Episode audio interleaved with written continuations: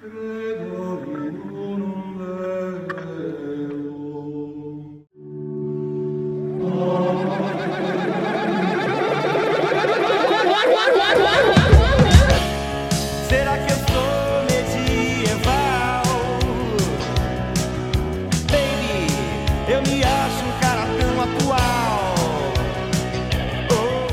Dele, Padre, dele Hijo e dele Espírito Santo, seja bem-vindo ao Crosscast, seja bem-vindo a mais um episódio a esse podcast querido seu aí, chamado Crosscast. E eu já vou estar me introduzindo aí logo de início, porque você sabe que aí, por conta, devido ao meu analfabetismo funcional, né, já declarado por todos aqui e explicitamente mostrado aqui em vários podcasts. Seja bem-vindo ao Crosscast, meu nome é Shime, também chamado por mim mesmo, assim, é algo que acontece, né? Quando você não tem amigo, você mesmo tem que inventar seu, seu sobrenome, seu apelido, então por aí vai, né? E eu preciso começar a anotar as coisas no roteiro, né? Porque senão eu esqueço, né? Eu acho que eu vou começar a fazer ratas. E aconteceu uma parada semana passada que eu não tinha avisado pra vocês que, né, tava fazendo minhas, minhas matérias aí de, de EAD, né? Tipo, ensino à distância e tal, assim. É, EAD, Isso. o cara é um psicopata é, mesmo, você né? é um psicopata. velho. Deixa eu, deixa eu falar Nossa, aqui o EAD do totalmente jeito que eu. psicopata, deixa eu falar biscoito quando o Curitiba inteira me nega e tenta me falar nossa. podendo falar bolacha também, né? Mas enfim, Tinha que assim, foi algo que, que eu preciso.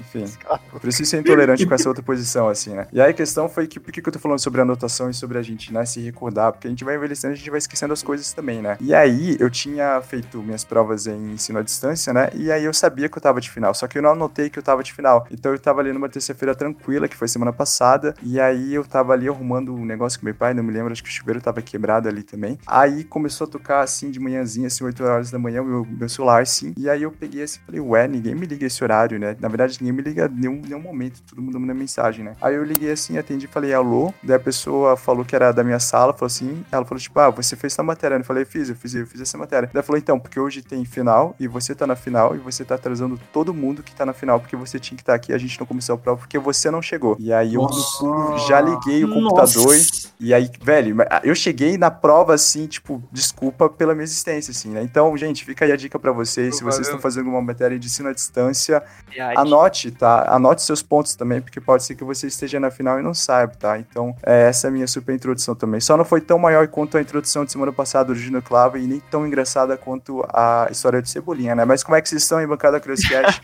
tá, não me falem de futebol, porque eu tô meio Foi a triste aí. maior entrada da história dos podcasts. Da história dos podcasts brasileiros é. e internacionais. Eu como é tô que vocês bem. estão aí? Eu tô bem eu só tenho um objetivo com o tema de hoje. É saber qual a lógica por trás de alta Idade Média e baixa Idade Média. Não faz sentido nenhum, na minha cabeça nunca fez. O que que ba baixa Idade Média vem antes de alta Idade Média? Só que o que, que era mais baixo do que depois que ficou alto, tá ligado? Faz Não, sentido. não, não, Ah, mas é não, o mesmo não. exemplo Alta de Alto Média Peru, da Baixo Peru, é o exemplo também de Ah, Alto aí, ó, Egito, ainda, Baixo. Egito. Era alto e ficou baixo, mano. Era alta porque a Idade Média não começou tão ruim quanto acabou, porque ela acabou muito mal. Bom, Ela começou tecnicamente mal, com queda de Roma, etc. Quer dizer, é difícil você definir exatamente quando começa, mas vou jogar ali para queda de Roma, né? Como muita gente faz. É, ela começa com um desastre e só que assim, no começo não é tão ruim, ainda tem o Império por um tempo, tipo, tendo uma certa influência no Ocidente. Só que daí as coisas vão ficando cada vez mais complexas em relações políticas e quando chega ali para o momento da chamada Baixa Idade Média, Brasil, fica um vira o desastre mesmo. assim. Vira o Brasil. Beleza, tá posso sair então da podcast já. Pode, obrigado. Aí a contribuição, né? É, pelo roteiro Pastor, aqui. eu a falei, eu pergunta falei correto, feita, pastor? já Só tá por, é, só por via das dúvidas, pastor. Falei correto? Bom, pensa, nem me, nem me apresentei, já vamos começar a falar já. Eu, eu também não me apresentei, a gente ainda tá na apresentação do Clava, pastor. Não, você com certeza. eu- Enquanto eu- enquanto eu eu estiver quero- no posto de roxo aqui, a apresentação vai ser a última que vai ter aqui. Mas segue aí, pastor. Vai. Eu quero dizer que a primeira apresentação que teve, eu fiquei absolutamente impressionado, porque não houve nenhuma captação de ar para continuar falando. Ah, foi uma respiração circular com diafragma para começar a introdução. Pois é. Parabéns, impressionante, viu?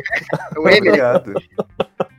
Ah, bom, politicamente falando, a baixa Idade Média ela vai ser muito mais rica do que a alta Idade Média, mas tem a ver com o que vocês falaram, né? Ainda você tem um resquício ainda imperial, né? Você vai ter uma estruturação dessas nações antigamente bárbaras, né? Nesses séculos aí que sucedem a queda oficial de Roma. E aí, a partir da virada do milênio, que esse é o, um elemento importante aí, né? Século 11, 12 e 13, especialmente o 12 e o 13, vão ser os séculos conhecidos como os anos da reforma da Idade Média, onde vai ter uma reestruturação política muito forte, estruturação dos reinos. Aí a Idade Média que todo mundo geralmente conhece aí, a igreja poderosa, com muitas terras, submetendo reinos e tudo mais. Na Alta Idade Média não, não existe isso ainda. Os reinos são fracos porque estão se estruturando, a igreja não tem a hegemonia que a gente é, imagina que ela tenha, então Uhum. realmente é uma questão bastante interessante essa da alta e baixa, sendo que a alta seria o período mais pobre, digamos assim, ou o período de estruturação desse, desse ambiente mediterrâneo medieval latino,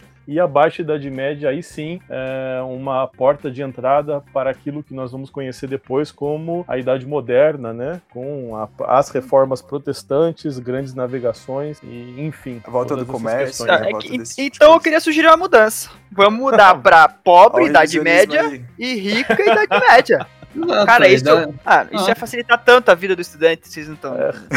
Tem que rever, tem que é- rever. é Ele mais comprimir tanto o arquivo, né, Clava, aí no teu aplicativo, ia facilitar Ah. tanto a busca aí também. Tá de, tá de brincadeira. É, e antes de apresentar aqui, é claro que vocês já escutaram aí o podcast, se não me engano, no episódio 21. Sim, é o pastor Eduardo que tá aqui com a gente, que falou sobre Cosmovisão, então vai lá, você ainda não escutou esse podcast maravilhoso que tá lá. A gente, a- inclusive, o papo foi tão bom que ele passou dos 30 minutos, que geralmente é o nosso tempo de, de, de, de corte, né? Mas é quando, quando o papo é bom, a gente estende um pouquinho pra também não matar aí a, a fluidez do- da nossa conversa, né? Mas ele também está aqui, né? Que achou que foi, foi cancelado até pelo Crosscast, mas não, semana passada aí no, no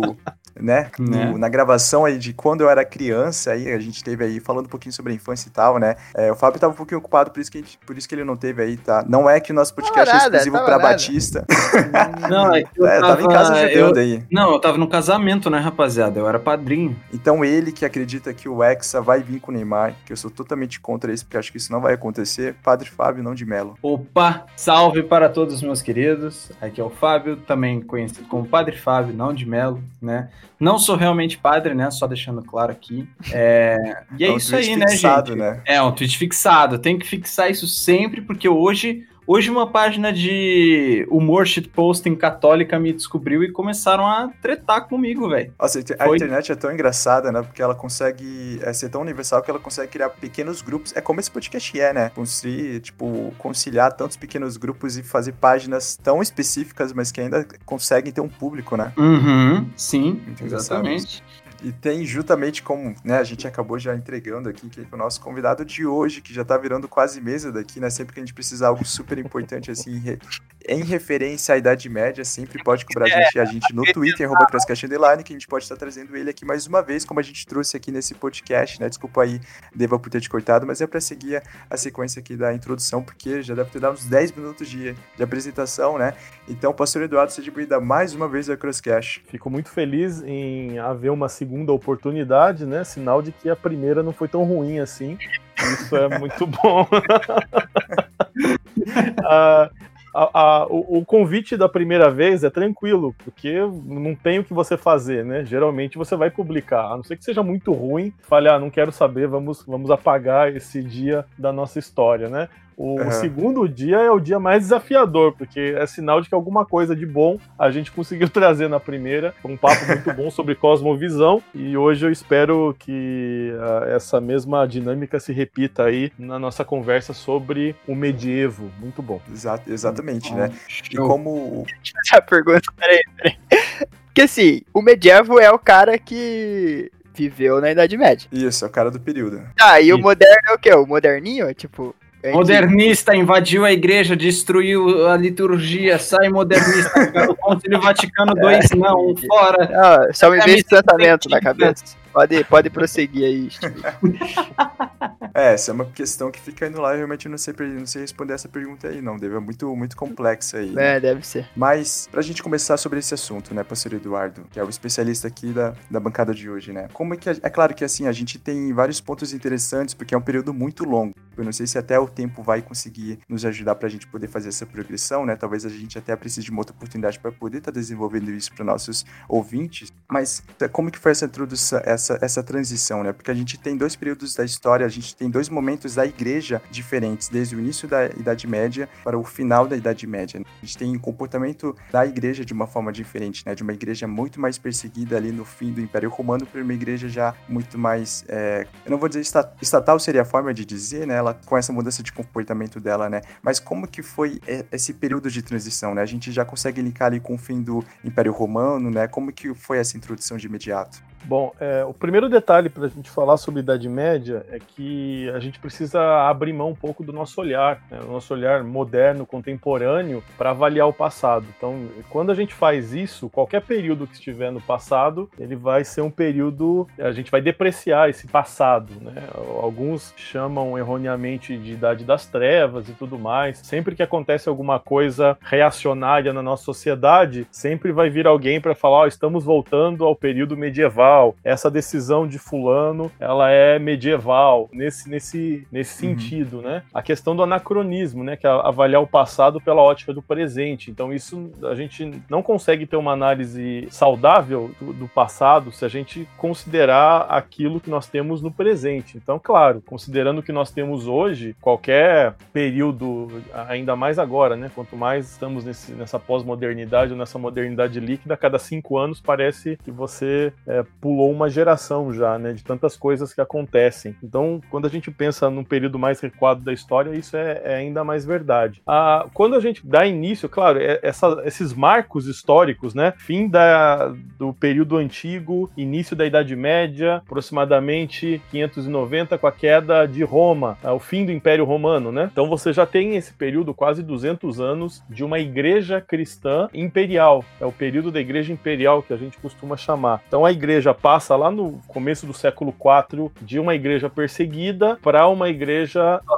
do Estado. É, o Estado, da noite para o dia, o Estado Romano, Império Romano, abraça a fé cristã e isso vai ter uma série de consequências que nós é, deveríamos ter um episódio só para falar das consequências aí com o edito do de Constantino. Anota é, aí, Steve, anota aí. Vamos episódio de Milão. Porque assim, é incrível, porque a gente pode fazer uma série de paralelos com algumas coisas coisas que a gente está vendo no nosso presente hoje. Então a história ela nos ajuda muito a, a enxergar é, através dos exemplos do que nós fizemos no passado para tentar observar o presente e ver que rumo nós estamos tomando e quais as consequências para as atitudes da igreja de maneira geral. Então isso é algo que eu tenho estudado um pouco né, pelo contexto que a gente está vivendo e é bastante interessante. A gente chega a algumas conclusões bastante interessantes. Mas com essa igreja estruturada, essa igreja é, imperial, é, duas coisas acontecem nesse início, né? Quando a igreja vira a igreja romana, digamos assim, de fato, ela acaba sendo hostilizada pelos povos bárbaros. Bárbaros, compreenda-se, povos não romanizados, né? Senão a gente ainda uhum. tem na ideia de que é um monte de selvagens que vem correndo pelas colinas e destroem os povos civilizados de Roma. Não é isso que acontece, eram sociedades é, com culturas diferentes. A própria uhum. ideia, depois a gente pode falar um pouco sobre isso, a construção da figura do diabo, a figura de Satanás, ela vai acontecer justamente do contato com a, da igreja com esses povos. Não por acaso, os primeiros séculos você não tem nenhum desenho de Satanás, nenhuma pintura que retrate, né,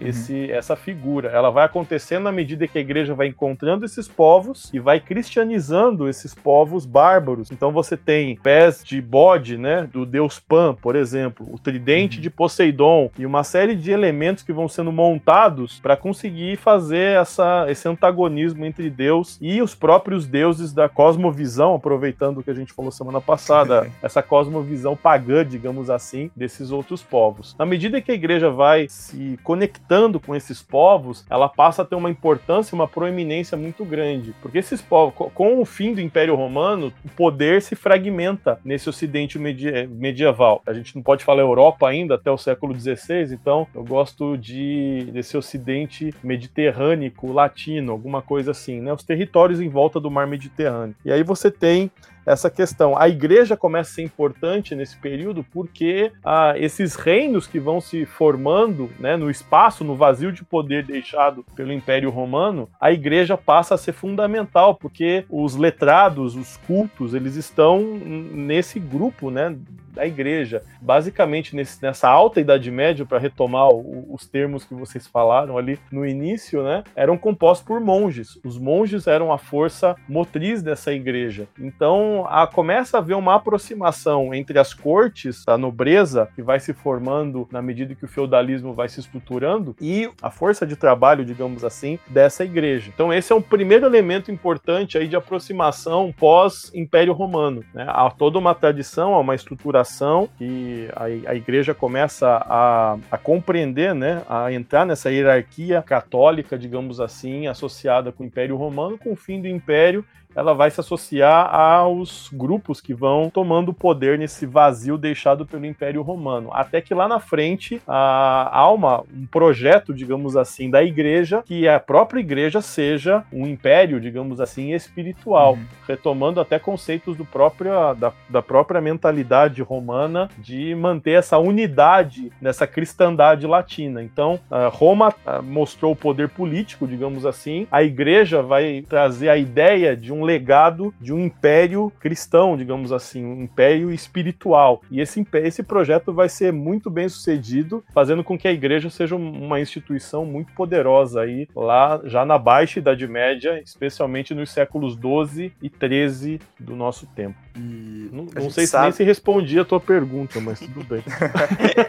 Sim, para introdução é exatamente isso, né? Esse pano de fundo que a gente precisa, né? Para exatamente a gente conseguir estar tá entendendo é, as mudanças posturais que a igreja teve, né? E como é que essa mudança, a gente, a gente vendo assim, pela progressão, né? Como é que essa mudança postural da igreja interferiu na formação do próprio desenvolvimento da teologia dela, né? Porque a gente sabe, assim, é claro que o protestante ele acaba não entendendo muito esse lado, né? Mas a gente sabe que a gente tem uma base forte que é a do solo escritura, né? Só que a tradição, digamos assim, romana, a tradição latina para a igreja católica, ela é algo muito forte e, se não me engano, e Fábio que me corrige aí também, o pastor Eduardo, se não me engano, ela é bastante equiparável às escrituras, né? Ou seja, ela está em igual posição. Igual é, posição. Do que, né? do que? O que você tá falando? É, dentro da teologia católica romana, a tradição oral, ou melhor, a tradição oral não, né? Vamos dizer, a tradição da igreja está em igual posição de autoridade, tanto quanto a escritura. São duas autoridades equivalentes. Yes. Sério? Isso.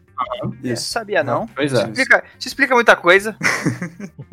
Se escapa Sim, atrás, isso, isso, tipo realmente né? muita, muita coisa. Explica muita coisa. É interessante porque é, com essa, essa prerrogativa de equiparação entre as duas, muitas vezes algumas questões que se colocam, historicamente não se comprovam, mas através do, do, do catecismo da própria igreja, que tem a sua, a sua escrita, né, você consegue legitimar algumas práticas que historicamente nós não conseguimos provar. Né? É. O uhum. principal deles, a própria ideia de que Pedro é o, é o, o primeiro Papa e, e, através de Pedro você tem uma sucessão contínua, né, é uma construção muito posterior ao século I. É. Mas como o catecismo consta essa ideia, né? Isso está lá é. no catecismo, é, assim, você que oh, equipara as duas questões. Sim, é, a questão de Pedro, aí eu já vou falar aqui com o resto do pessoal que eu sei que vocês provavelmente não vão concordar comigo. Eu realmente vejo Pedro como a pedra de Mateus 16, certo? Que Cristo estava falando que era sobre é, essa pedra, a pedra serviria a Pedro, né? Eu realmente reconheço Pedro como o primeiro entre iguais nos apóstolos, né? Justamente por questões de né, posição anglicana, etc. É... Tem que seguir a cartilha, né, Fábio? Aham, Você aceita, né? Tem, tem que seguir a cartilha. Isso é, isso é realmente é,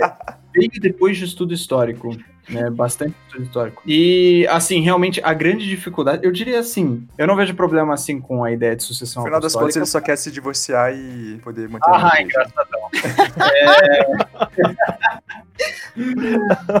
é, assim, eu não vejo problema com a ideia de sucessão apostólica e nem com Pedro ser o primeiro. Acho que a grande questão que realmente fica complicada para o pessoal que quer provar o papado é encontrar algum registro de que Pedro realmente tenha nomeado bispos em Roma, né? E isso é uma coisa muito problemática. Ah, o primeiro registro que a gente tem disso é de Santo Irineu de Leão, só que a cópia Irineu. que a gente tem de. É, Irineu. É, você, não, que... você não é papa nem eu.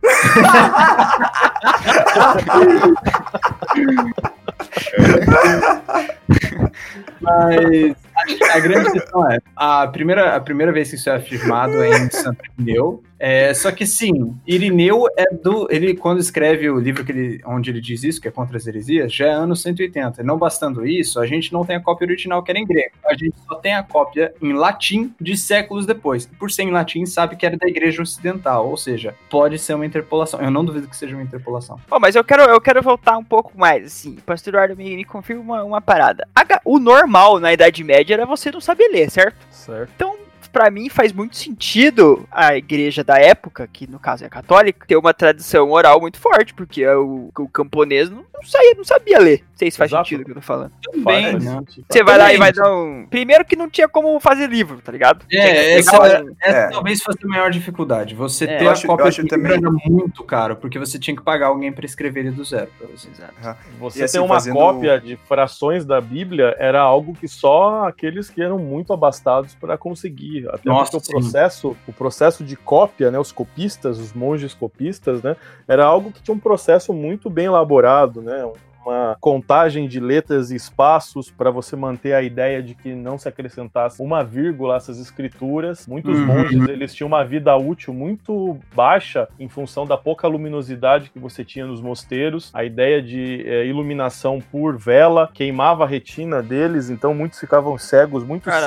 cedo. Então você Uhum. tem um processo muito caro, demorado. Então, assim, é- era algo que. Ô, mas não tinha como poucos- falar pro- poucos. Não, não, não tinha como falar pro copista ir pra luz do sol e fazer. Não tinha sol na Europa. Não tinha sol, era É, isso. é, é, assiste Idade das filme? Trevas, cara. Você não sabia isso.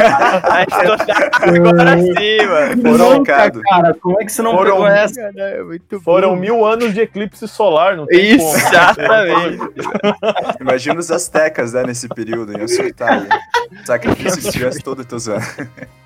Propósito. Não posso zoar comentário, irmãos aí. um comentário side note assim, gente, parem de usar esse Idade das Trevas, vocês só passam vergonha falando isso. Ninguém mais leva a sério esse nome, tá? Não, mas eu vi no TikTok de uma teóloga ateia muito. Esse termo é incrível, né? Matéria do TikTok. Tipo, o nome já é totalmente convencível pra você assistir, né? É, mas fazendo um recorte, assim, bruto histórico, né? A gente sabe que a massificação da leitura e da propagação das escrituras no período de Lutero foi bem importante para aquele período, né? Mas também, ali no início, como a gente estava falando, que existia um resguardo dos mosteiros em você preservar as escrituras e, sabe, não se desviar quanto à a própria manutenção e a tradução também ter sido bastante limitada, isso foi preju- prejudicial, eu entendo assim, por um momento, no caso de você ter menos contato com as escrituras, mas isso também foi muito importante para a gente justamente conseguir estar fazendo essa preservação das escrituras, né? Nesse período todo, assim, inicial, vamos, vamos dizer assim, baixa idade média, né? Pra gente pelo menos ter um período para poder trabalhar inicialmente, né? Nesse período, o quanto de tradição a gente consegue reconhecer que foi feita nesse período e que talvez não tenha batido tanto com as escrituras ou que se sustente somente pela tradição. O que a gente Vamos vê lá. abaixo da dica. Oh, perdão, perdão, não. Pode, não, pode falar então, pode falar. Não, não, não, não, não. Pode falar. Não, não, não. Segue você, por favor, Eduardo. Eu vou Até falar porque então, eu vou abrir o Wikipedia aqui, vou Não, abrir o Wikipedia. Qual, que- qual que era a questão de novo? Já esqueci agora também, vai. brincadeira. Então o Eduardo responde. Eduardo, por favor, você que é o convidado também, né? Vamos lá. Não, imagina. É, bom, o que a gente vê na Baixa Idade Média é uma mudança de contexto muito grande. Então, justifica essa, essa mudança de comportamento da própria igreja com relação às mudanças que vão acontecendo nesse ambiente. O que você tinha antes? Um contexto de feudalismo muito forte. Então, a, a sociedade é dividida em três grupos específicos, né?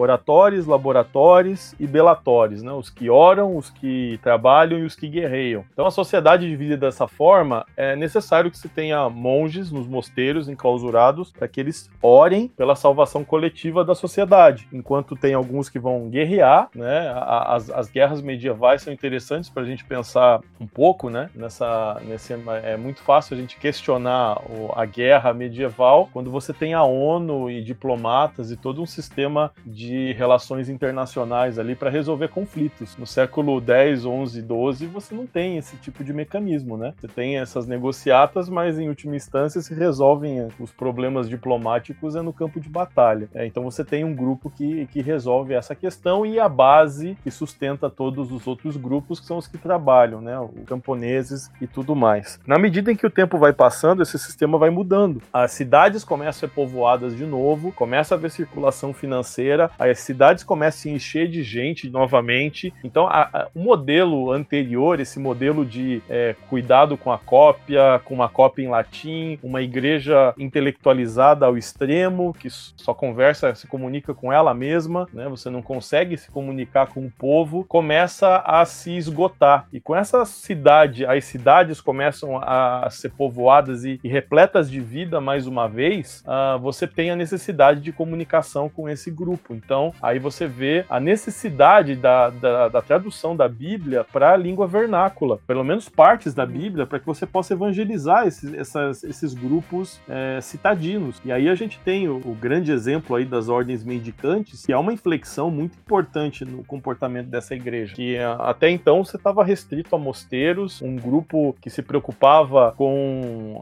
essa espiritualidade mais interna, né, que privilegiava a penitência, o isolamento e tudo mais, e de repente você tem uma demanda que vai ser suprida de maneira brilhante por Francisco de Assis, e aí se a gente fizer um contraponto com, por exemplo, um outro personagem que é, é basicamente contemporâneo, é Pedro Valdo, que vai dar origem a uma heresia dos valdenses, você vai ver que há uma necessidade, e a igreja precisa dessas novidades, e para isso você precisa que a Bíblia esteja, de uma certa forma, mais popularizada, né? Então isso seria um, uma, uma grande introdução aí para aquilo que vai acontecer alguns séculos depois, né, 200, 300 anos depois, quando a gente vai ter as reformas protestantes aí de maneira geral, com a tradução das Bíblias aí de maneira mais é, ostensiva, digamos assim.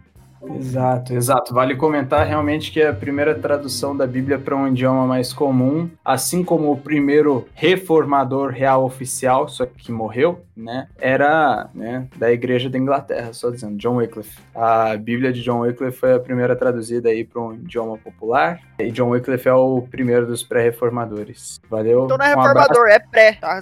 Abraço aí, a todos os anglicanos. Abraço, amigo. Libertadores é antes de fase de grupos não é, é Libertadores. É, exatamente, velho. Exatamente. Não é reformador, quem é pré-reformador. Tá, quem que tá disputando cara, contra o Palmeiras? Tá é o Guarani ou é o Corinthians? Pô, os tá cara, de brincadeira comigo, morreram, Os caras morreram queimados. Não, tipo, ah. o mártir, mas. O cara, o cara, é, tem que, tem que se dar o um respeito, né? Pela é, claro, com certeza, história. Mas o certeza. cara é inglês, o cara come como que é? Aquela batata e. É, fish and chips. Isso, Fish velho. Como é que você vai? É, cara, acabou aí. Acabou. Você já comeu fish and chips, rapaziada? Cara, eu já comi batata e já comi peixe. O problema é comer isso toda a refeição, todo dia. Não, não é todo dia, só que é pior ainda, Pia. Eu já comi fish and chips na Inglaterra, Pia. É horrível. Porque eles não, eles não botam sal em nada. Eles compensam no vinagre. Mas peixe é salgado. Peixe tá na água salgada. Ah, não. Não, não os peixes da Inglaterra, velho. Os peixes da Inglaterra são sem gosto, mano.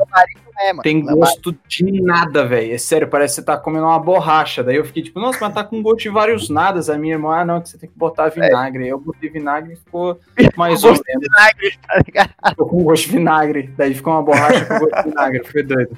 É, e como esse episódio não deixa de ser uma continuação, tecnicamente, assim, do quadro que a gente tinha colocado, que é o Elis e a Nossa de Cada Dia, só que especificamente como a gente tá falando de Idade Média, então até o Pastor Eduardo tinha falado dos valdenses, né, tinha falado, assim, é um pouquinho da introdução das heresias que ocorreram nesse período, né, então Pastor, e quais são as heresias que mais ocorreram, né? Porque a gente já deu essa introdução um pouquinho do período, né? Então, falando mais sobre as heresias, né? Quais, quais foram as mais que a gente mais tem conhecimento sobre seu, né? E aquilo, né? Quais acontecem hoje também. Porque aquilo, a heresia sempre vai voltar, só que repaginado sobre, entendeu? Isso com, com as novas caras assim. Então, naquele período, quais que meio que começaram mais naquele período e quais que foram só uma reciclagem daquilo que já acontecia? Quem foi o Steve Jobs da heresia do. do... da idade O que é interessante a gente pensar sobre heresias medievais é que, em grande medida, essas heresias elas não se afastam muito da própria prática cristã, de fato, o, o que está em jogo é a obediência à igreja. Se a gente pega, eu, eu, usei como gancho o Pedro Valdo, que eu sabia que a gente ia falar sobre heresia, né? Isso não é adivinhação, né? Que eu não seja queimado na fogueira também, mas enfim. É, Pedro Valdo, ele tinha um, a, a mesma estrutura, basicamente, assim, né? Falando é, de maneira geral, de Francisco de Assis, era a mesma proposta. Né, de pregar o evangelho e ser um itinerante, digamos assim, pregando o evangelho nesses lugares que a igreja necessitava. Mas como Francisco de Assis ele conseguiu se submeter ao bispo, né? E Pedro Valdo teve problemas com o bispo, ele recorreu ao Papa, o Papa liberou ele para fazer o trabalho desde que ele submetesse ao bispo de Lyon, se não me engano e ele teve problemas com esse bispo, ele vai acabar sendo é, considerado um herege por, pela, por essa não adequação. Né? E ele vai continuar fazendo o trabalho, mas tem esse, essa chancela da igreja. Isso acontece muito. Né? Aqueles que não conseguem se enquadrar dentro das, das propostas acabam sendo taxados como hereges. Dificilmente a gente tem a, o escrito dos, que per, dos, dos perdedores. Nesse uhum. período você tem a grande história, então você só tem a documentação daqueles que falam, esse cara é herege. Né? Um grande exemplo sobre isso são os cátaros. A, a heresia. É, os, cátaros, os cátaros é um caso muito polêmico, né? Porque a gente tem. A gente realmente só tem as acusações contra eles, não tem muitas informações a favor deles. Acho que antes de ir para os cátaros, eu queria comentar também sobre os valdenses, né? Especificamente sobre Pedro Valdo, no caso. Quer dizer, não, os valdenses em geral, né? Os valdenses, eles realmente tinham é, é notável neles um nascimento de um pouquinho de alguns princípios da reforma protestante, como por exemplo o conceito de sola escritura. Depois de Pedro Valdo ter seus desentendimentos com o bispo de Lyon, né, que realmente era o bispo de Lyon, é, ele questiona a autoridade dele baseado nas escrituras, que os valdenses eles tinham realmente muito o hábito de ler a Bíblia, né, principalmente o Novo Testamento, né, alguns deles isso me deixa abismado, né, alguns deles depois que passaram a ser perseguidos e as Bíblias começaram a ser recolhidas deles, eles decoravam o Novo Testamento inteiro para caso perdessem a cópia deles. É, cara, os caras eram bizarros, velho. Os caras eram bizarros. Bíblias, velho, Mano, isso, é, isso, isso hoje, tipo, se pensar isso hoje é uma parada muito surreal, né? Uhum, a, igreja, é. a, igreja, de Cristo recolhendo. Uhum, isso é. é. muito isso é muito surreal. É, o único, o único motivo realmente de terem recolhido a Bíblia era porque eles não queriam que os valdenses usassem, porque de certa forma os valdenses estavam defendendo a ideia da autoridade da Bíblia acima da autoridade da igreja e, de certa forma, uma certa livre interpretação, mais ou menos, né? Livre interpretação das escrituras, e por conta disso, é, e pelos desentendimentos dele com o bispo, ele também começa a questionar a questão de sacerdócio dentro da igreja, e você percebe em Pedro Valdo conceitos do sacerdócio universal, né? Que é um princípio da reforma protestante mais é, é, luterana, reformada, né? Não tanto da, da, anglicana e de outros, por exemplo, da escocesa. Mas não é à toa que depois os valdenses, né? Os, valdenses continuaram existindo por alguns séculos, né? Ali no, é, nas regiões entre França e Suíça, principalmente, né? É, muitos valdenses migraram para Genebra e aderiram ao movimento reformado quando começou ali no século XVI. É bem interessante a história deles.